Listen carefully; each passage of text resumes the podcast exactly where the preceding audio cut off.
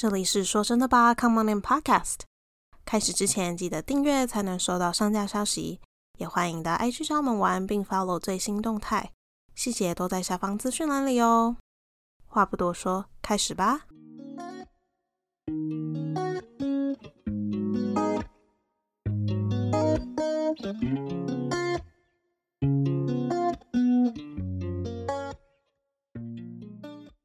嗨，大家好，Anytime Anywhere，跟你一起说真的吧。嗨，我是庆怡。Hello，我是若宁。说真的吧，希望能带给你朋友般聊天的感受，让我们用生活问题为你解惑。来到第五集啦，今天要讲的，我觉得蛮有趣的，因为我觉得我最近对这件事情有些进展，想要问问听众朋友们，是否都考到驾照了呢？因为我汽车，对特别讲汽车，我穿我自己是个人完全没有骑机车经历，也是可能是因为我毕业之后就来这边，然后这边没有什么嗯骑车。不过呢，对，今天就要讲新手驾驶的 故事们。对，嗯，好，疯狂故事，对我的，我觉得我的算是也不算算不算是疯狂哎、但是就可以跟可我的很疯欸你的你刚刚都没跟我讲，所以我就觉得哎、诶感觉我好给你个惊喜啊可怕的哦。我们要先从驾训班开始，就是从这整个驾驶经历的最头开始，对，准备起，准备考驾照。好，你先说，你先讲你驾训班有什么有什么特别的经历吗？我觉得如果大家都已经考过驾照的话，大家应该都知道那个流程吧？进去上课啊，然后考。只是因为我是他在改版之前考的，所以我没有道路驾驶的部分。我觉得嗯，没有道路驾驶的部分是蛮好的，因为在你刚学会开车的时候，马上就要叫你上路，你紧张感真的很大。然后哦，你要会车的时候，你会觉得很紧张，非常嗯紧张。所以其实我蛮庆幸我在我在改版之前就已经先考完了。我那时候是选手排车，因为 手排车比自排车便宜五百块报名费。哦，是哦，对啊，没有是好像是只有我那一间驾训班是，我之前听人家讲都是比较比较贵，就是手牌比自排还贵。对啊，我自己会觉得比较贵。对啊，因为我很纳闷，我在想是不是因为都没什么人考，也没有什么人报名。因为其实台湾你要开到手牌车，就只有货车那一类的，你才会哦真的要用到手牌车。是这样，然后反正我那时候我妈出钱，我想说她都出钱了，还便宜五百块，我怎么可能不要不要？为了钱冲啊！然后我就开了手排车。然后我开手排车的时候，我觉得教练很凶诶、他真的很派诶、好讨厌哦。我觉得还好，他一直给我一个很像我阿公的感觉。啊，就就是很凶，可是有一种亲切感，我不知道为什么。真的假的啊？如果凶我，我真的会觉得不 OK，我就凶他凶回去，我觉得是因为他让我有亲切感，所以我觉得那就还好。好，那就好。对对对对对。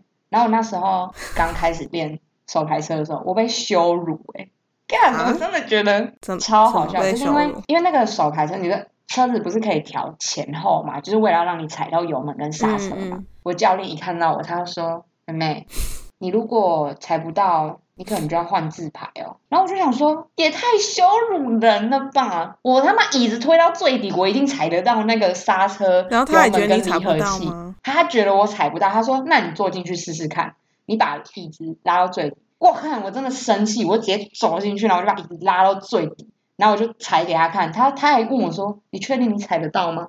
我靠，我真的觉得哇塞，羞辱人到一个不行呢！我靠！哇，然后我就说：“我踩得到，好吗？”他说：“好吧。好吧，” 对啊，我想说好拎你啊！今天是我要考，又不是你要考鸡巴。对然后啊，反正我一开始去上课，我就先被羞辱一波，然后我就跟我朋友讲，他们笑到一个不行，他们说干你腿短到连你的教练都看得出来，有够没礼貌。反正后来就开始练车嘛什么的嘿，练车练一练之后，我觉得我最夸张的事就是我。一直到考前的一个礼拜，我 我把整个怎么打档全部忘记，真的啊。都已经考前一个礼拜了哦。那你上课的频繁程度是怎么样安排？我想一下，哦，每一天会去练车练一个小时，就一到五，每一天？哇哦，然后会有个固定的时段。然后那时候好像是约早上的几点啊？八九点嘛，就看我排啊，就排排开那个课，然后连上一个月这样，嗯嗯还算频繁。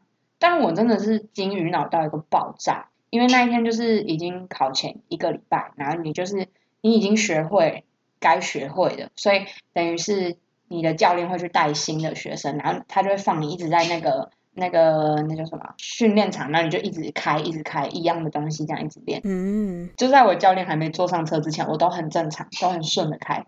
然后他一坐上车，他说：“好，你开一圈给我看。”然后我就把车开到直线加速的那个耐道的时候，我就停住了，因为我在思考，完蛋了，要怎么打档，离合器要怎么踩什么的，我就开始挡住。然后他就问我说：“你为什么不踩？”我就默默的看了他一眼，然后我就小小声的说：“我忘记怎么打档了。”然后我教练整个大爆炸，他就整个嘣，他就觉得说：“干，你真的很扯。”对，他就跟我说：“你都已经要考前一个礼拜，你怎么会忘记呢？”我就说：“你一坐上来，我紧张，我就忘记了。”我觉得还蛮正常的啊，他坐上来就忘记。对，我觉得是，我觉得除了我自己金鱼脑之外，还有我紧张。然后他就觉得很 unbelievable，他就觉得怎么会有学生考前一个礼拜都给我忘记这些？然后他就跟我就是默默，他也是觉得无奈，然后他就跟我说。在离合器打档一二三档，然后就说哦哦哦哦，我想起来了，他真的超无奈的。然后反正后来也是顺顺的考，而且我那天去考驾照的那一天，我睡过头，真的假的？那不就很更紧张？睡过，对，那我就赶快飙车，然后去那个考试的地方，然后有顺利考完驾照。那中间有发生一件事情，我朋友都觉得很。很夸张，我那个教练他就开车带我出去，然后因为我们就是路上驾驶，就是有点像是训练，嗯，因为你开车开出去的时候，你会跟别台车会车嘛，然后那时候会车的时候，我都很紧张，我都在想我会不会撞到别人，对我就很紧张，所以你会一直不想往中间靠，你会一直往就是右边靠，然后我一往右边靠，我就会被我教练骂。他就会说：“你干嘛一直靠过去？啊，你这样会撞到机车骑士，那他们要他们要骑去哪？你一直靠过去，他们就没路啦。”我说：“可是我很怕我的左边我撞到车。”他说：“你就靠过去，你管他，他要是他要是看到你要撞到他，他会闪好吗？”然后我想说：“OK，fine，你说的，我就继续照他的开。”然后后来开开，他就带我去看夜景。哈，等一下，这有点这有一点怪。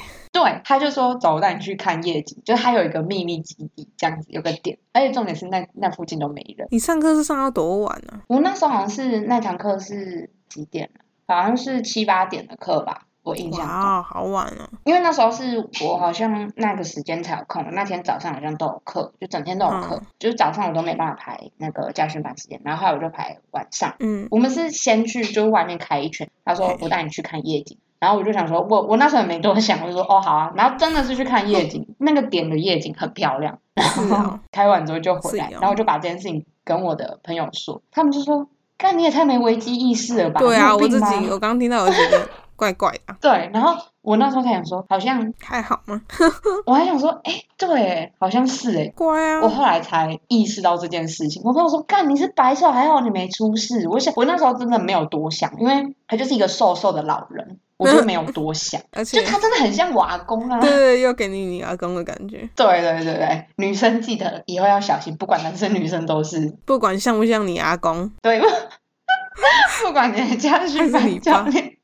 对，怎么像你的家人，你都要小心。我朋友真的把我骂到臭头，我说你怎么都傻傻的就这样？我说我真的没有意识到这件事情。他们跟我讲才想说啊，不是还好，真的没发生什么事。而且他带我去的那边是真的都没什么的。嗯嗯，可怕，还好没事，很可怕。杀人又杀。好，我已经分享完我的故事。我比较好奇加拿大都是驾训班是一个怎么样的模式，然后他们。考试也是一个怎么样的规？对，我蛮好奇。对我好像，我好像没有跟我任何在台湾或是加拿大以外朋友分享过这件事。嗯，真的。我们这边呢是看你在哪一个省，每个省都会有不一样的。条例跟规范，嗯，然后我这个省又跟其他省不一样，因为，嗯，应该台湾也是啊，先考笔试嘛，再来才是驾驶。然后我们笔试呢，考完之后，如果你以前完全没有驾车经验，假设你在其他国家都没有开车的经验，或是拿到驾照的话，你要等一年才能考你的路驾。嗯，所以我等了一年多，然后就刚好遇到疫情，所以呢非常难定路考，就大家都要用抢的。然后你就是要半夜十二点上去系统抢。我感觉我那时候真的抢到，我 真是非常生气。你竟，你还帮我抢，你还去网咖帮我抢，然后还是还是没抢到，然后我们两个就 对，我就觉得非常感谢你，但是我就觉得这个真的是要靠运气。啊，反正驾训班呢，我们这边的法律规定是你至少要上，假设你以前没有驾驶经验，至少要上十个小时。嗯，对，然后之后你可以再自己往上加，但是你就对，当然要多付。然后呢，我那时候没有像你一样每天开，因为我是用教练的车，然后我们这边考试都是直接在路上驾驶，我们没有考场。就是没有那个在你们是在停车场里面考吗？还是怎样？我不晓得。但是我们是在路上考。驾训班有一个他自己的，他自己有画一个地，这样子在里面考。嗯。反正我们都是在路上考，所以呢，我那时候就是差不多一个礼拜上两堂，然后一次可能一个小时或一个小时半这样子。嗯，然后呢，就上满十个小时之后，然后我后来又再去多上。我第一个教练我觉得不太好，是因为他他上课的好处就是很有系统，他就会解释给你听，还好会画给你看，就会有笔记什么的。在车上就考完，然后就跟你讲下一步是怎么样怎么样，然后你有哪些要注意。但是它不好的地方是，它很多都是自己开车的习惯，所以不是你一定要这么做，他就会叫你一定要干嘛干嘛。然后我就觉得为什么？然后有时候因为是习惯问题，所以就不是每一次都适用，因为它不是一个准则嘛。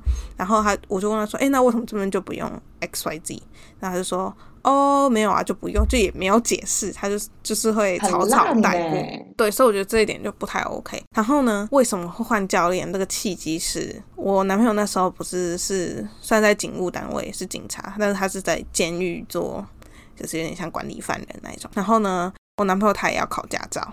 然后就问他说：“哎，我男朋友会不会就是一起上？我们最后大概上个差不多四五个小时，就想说去考三三四个小时。然后呢，他就说：哦，好啊，好啊。然后我就跟他讲说，我男朋友是怎么样怎么样的。然后他听到他是警察之后，他就突然就说：哦，那那这样可能不行，就非常的假。我听得出来，他就装。然后呢，他之之后呢，我们预定上课的时间定好了，然后好像是前就像前几天，然后他就跟我讲说：哦，他他中标得 COVID nineteen。然后呢，我们觉得哦，好吧，反正我们也不想要跟他有所接触，他就说把我们两个转给他老板，所以他他老板也是就是一个资深的驾训班教练这样，所以我们俩就跟他老板上。结果有一次我们跟那个老板上的时候呢，好像是第一堂课还、第二堂课，就也过没多久，然后他就出现在那个，因为我们都是会从就是你的考试的那个办公室，因为你要考试前就会进去办公室登记什么什么，然后就直接出来就直接考。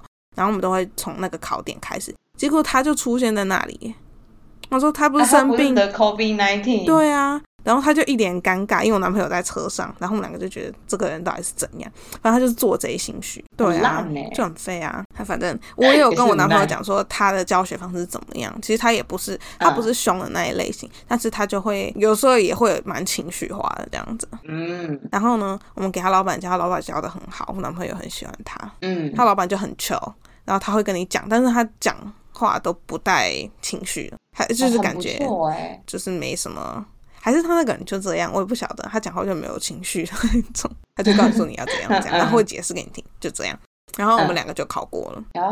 然后呢，路考我们这边很困难的一点，就是因为我们这边的条规有改，以前呢是你可以指定教练考。然后之后不行，然后再加上又遇到疫情，所以开的那个可以报名的班次非常少，就是去考试的那个时间点。然后呢，就是抢到破头的。然后呢，我们在疫情后期其实哦可以指定教练了，然后我们两个就指定之后就过了。哦，对，然后那个教练是跟家训班的老师有合作的。也哦，我其实我不晓得这样有没有违规，不知道他们能不能合作。就是他们都认识彼此，然后就他就会跟，就是你你训练完之后，他就跟你讲说，哎，你进去的时候你就说你要哪一个考官，然后就定他时间这样子。哦，对，反正就是这样。这算作弊吗？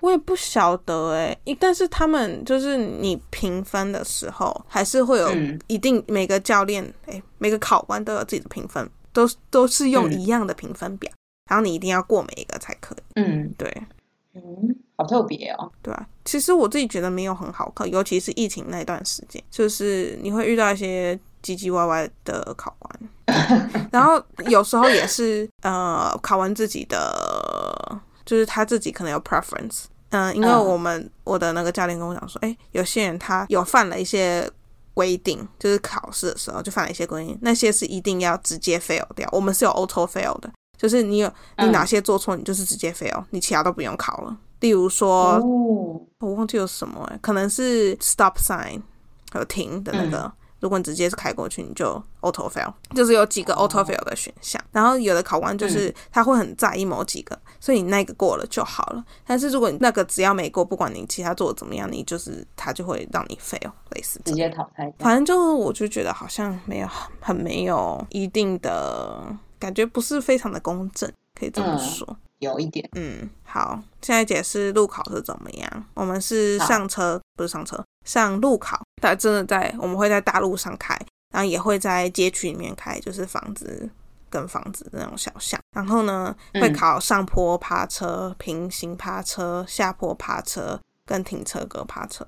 对，就考这四个趴车。然后呢，呃，大路上开就是一定会有呃十字路口的左转、右转，大概就是这样。那你们练车就上驾训班的时候，也是教练陪着你们，直接在路上这样开？对啊，直接在路上开，因为考试就是在路上开。哦嗯，哦，所以等于你们上驾训班就是找一个教练。对，基本上会找教练，他们会比较知道哪一些小龟毛的点你需要注意。嗯嗯。然后呢，我那时候开的时候还是下雪，就是我是一年前考的，然后呢是刚好是冬天嘛，所以我最后那几个小时，三四小时练车是下雪，然后考试当天也有下雪，开起来就那你有很紧张吗？我没有很紧张哎。那还好。对啊，我也不晓得为什么，可能稍微还是有，但是没有非常的非常紧张到让我觉得有影响到我的表现，那你觉得在雪地里开车？不太好。就是 你停你停下来，你要预留非常长的，不是非常长，就是比较多的时间停，因为不是你踩刹车，它就会让你刹。跟夏天比起来的话，所以你要就是稍微滑行这样子。对，或者是你会刹不太住，嗯所以你要预留的空间。就比较大。还有转弯的时候，你不是假设是红灯右转好了，我不知道，我我真的不晓得对台湾是怎么样。但红灯右转，你是要先看另外一边的车的来来来去去，然后等他们都完了的时候你才走嘛。所以你一定会是全停，然后你要再再踩油门的时候，你就动不了，因为有很多雪嘛，所以你就会空转。踩油门空转的一段时间，嗯对我觉得空转的。我觉得危险的是，因为如果那时候你错过那可以过的那个空间的话，那你就要重等。所以我觉得危险就是这样，嗯嗯所以你可能就要等好一段时间，等真的都清空了，就是车都过去了，你才开这样。因为不是你加油门你就会走，嗯，如果你全停的话，大概是这样。那你在国外开车真的跟台湾很不一样。对啊，我在台湾是没开过，但是我想台湾有台湾的难处，就是可能车很多啊，很挤啊。三宝也是有，这里应该也有三宝，啊但是我是不知道是有哪三宝。或许我是其中一个三宝，我也不知道。以前可能是最近就还好，因为我最近真的开很多。哦唉，好，那我们既然我们都已经领到驾照，对不对？那我们是不是该上路一下？好上路。其实我对开车有非常大的恐惧，就是考完之后，我就是非常的害怕开车，所以等于说我只要能避开开车，我就避开；然后我只要能避开高速公路，我就避开。因为我从来没有在哦高速公路上面开过，而且我觉得大家都开的很快，很可怕哎、我那时候就是国外真的很快哎、比台湾还要快。没有台湾的吧没有，因为那时候我在美国的时候，他们标的，因为台湾是用公里，他们好像是用嗯英里，我们是用英里用公里，算会。哦，你们是用公里，那对就还好，因为美国是用好像是英里算，然后算起来时速会更快，他们哦开车开速度很快。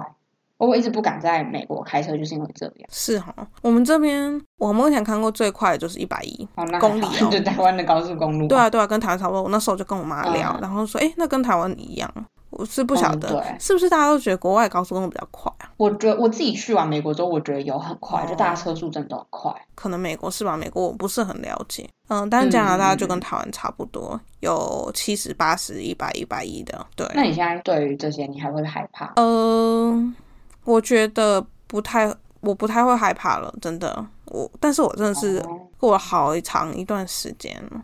因为我觉得可能是受到我那个第一个教练的摧残，就是他并不是一个，他我就跟跟有刚刚讲说他是蛮情绪化的，然后再来就是我男朋友，他坐在旁边的时候，他就会一直指导你要干嘛干嘛，然后我就觉得很分心，很很分心，啊因为我在开的时候已经很。就是新手驾驶已经很紧张，他就会跟我讲说你要嗯 A B C 要干嘛干嘛，然后我就一次资讯量太大吸收不了，然后就觉得天呐。嗯然后我后来呢成功的原因是因为我都自己开，我就绝对不要让旁边坐任何人。反正我一开始开我也不想要载人，因为我觉得我要练到我技术够 OK 我才敢载人。然后就、嗯嗯嗯嗯就真的是慢慢这样子练起来进步的，靠我自己练，真的旁边有人对我而言是一个非常大的阻碍。压力，嗯，OK，啊，我觉得我自己开车我超讨厌副驾指指点点的，对啊，而且你这样会给驾驶很大的压力。只我觉得只要我没有犯什么很严重的错，你都可以不用开口。而且我觉得对副驾就是要起到安抚的作用。哦，完全没有。你男朋友一点都没有，因为那时候我之前第一次就是跟我，嗯，那时候我也才领到驾照没多久，然后就跟我表姐开车开去亲近农场。嗯，然后那个时候我们我们下一个交流道，那那是一个很大的路口，好像是单向道有三线吧，三线道这样。嗯然后我就开开开，然后 别人说：“哎、你开错，你下错交流道，你要回转。”然后 因为那时候我才刚拿到，也也就是我还没有很习惯开长途，然后我也还没有很熟悉车子。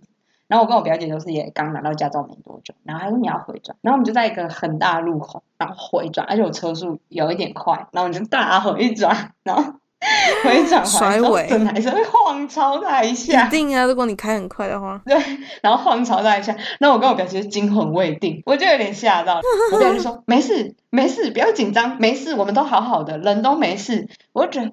看你是我遇过最棒的驾驶，而且我觉得我表姐很猛，她也拿刚拿到驾照，也是也是没多久，然后我们俩练车练没多久，整个定心丸定到一个不行，你从来没有遇过这么优秀的副驾，好好哦，好羡慕哦！我最优秀的副驾就是没副驾。啊。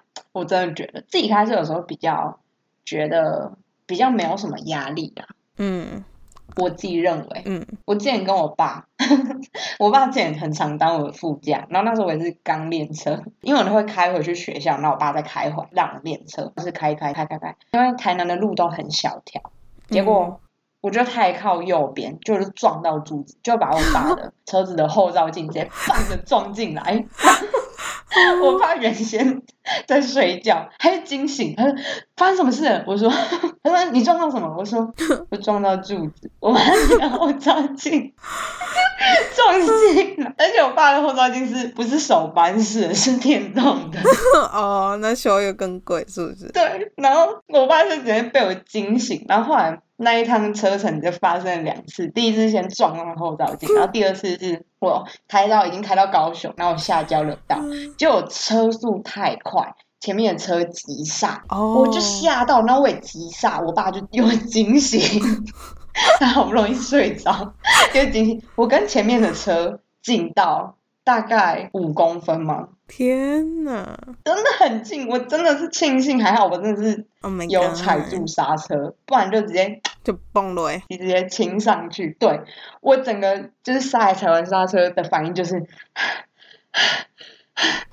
我好像跑完一百那样的紧张，然后我爸也吓死，我觉得 我爸应该是第一次有史以来被我这样吓到，超好笑。恭喜！哎、感觉你有很 多这种故事，因为我开开始之后，我开始开车之后，其实没有发生过什么事情。哎、这样讲会不会嗯不太好啊？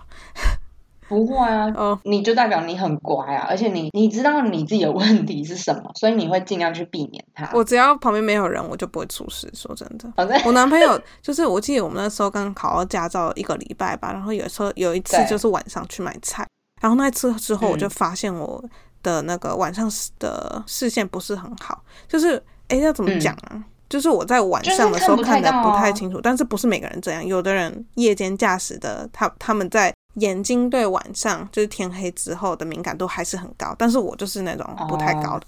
然后我后来就想我懂我懂，就就有想到说，哎、我记得我妈之前也是这样，然后医生叫她晚上不要开，减少开车。嗯嗯嗯我在想，我是不是遗传？因为我真的很差，我是连那个地上线我都看不太到。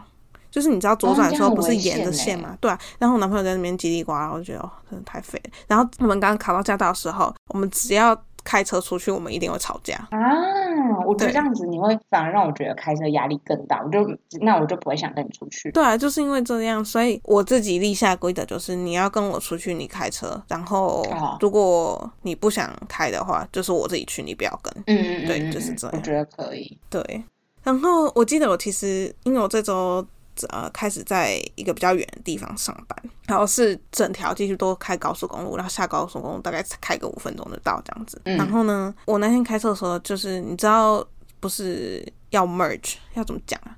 原本在高速公路上面开的人，然后还有要上高速公路的人，他们就必须要哦就是他们要就并进来这一道对。然后呢，嗯诶，好像不是这样诶，反正我那天就这样开开开，然后就有一台大的，你知道那种去露营的车嘛，露营车。然后我知道，然后呢，他就是开左转灯，然后他就、嗯他也没有看哦，他就直接左左边切进来这样子。然后我坐在坐在他左边，对啊，然后我就必须嗯要直接闪开，幸好我后面没有车，我才有空间闪，不然就发生车祸在高速公路上。真的对对啊他都不看呢、欸按到爆炸，又不是你开开左转灯你就直接转，反正他就是啊疯子。那天想想觉得其实很惊险，只是刚好那个路上没有什么，不是太繁忙。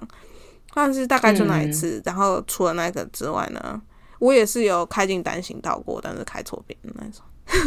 但是刚好都没车，就赶快 就赶快转出来，大概就是这样。那种一嗯开始发现呃发生很荒谬的错误，大概就是这样。哎、真的真的，你会觉得啊，怎么突然？然后就有一个阿伯站在路边，他就叫我赶快走，赶快走。他说：“靠腰啊，现在是要怎么倒出去？因为它是一个圆环，然后你那个圆环要嗯绕完，你转进去才会是对的边。但是我那个圆环没有绕完，哦，嗯嗯，对嗯，所以就进去就是另外一边。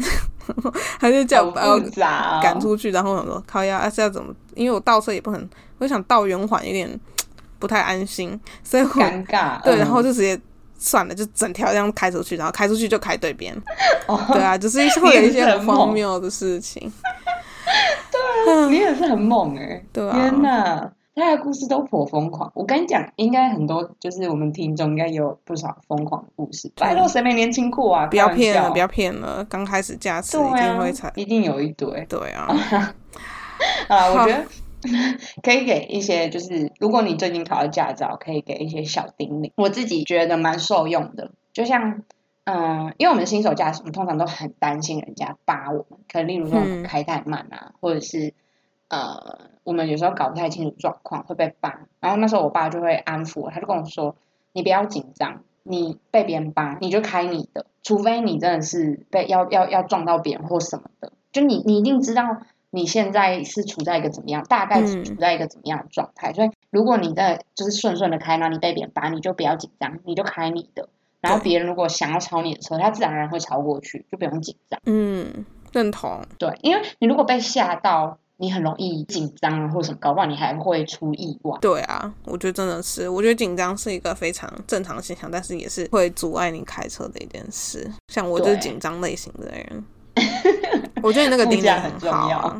我自己的叮咛嗯就是尽量找到一些方法，能让你开车时候处于最放松的状态。像我自己就会播最喜欢的清单，但是我不会播那种重音或者是非常的 hip hop 啊那种，因为我就会让我更紧张。所以我说你要找到你自己的嗯清单，像我就有一个开车清单，嗯，对，啊，我自己的开车就是我都是听潮海的歌，然后我自己人开车，我的车子就会变我的 KTV。好酷哦！像我就无法，我觉得听那种音乐嗯，那种太嗨，我可能会就是开太快。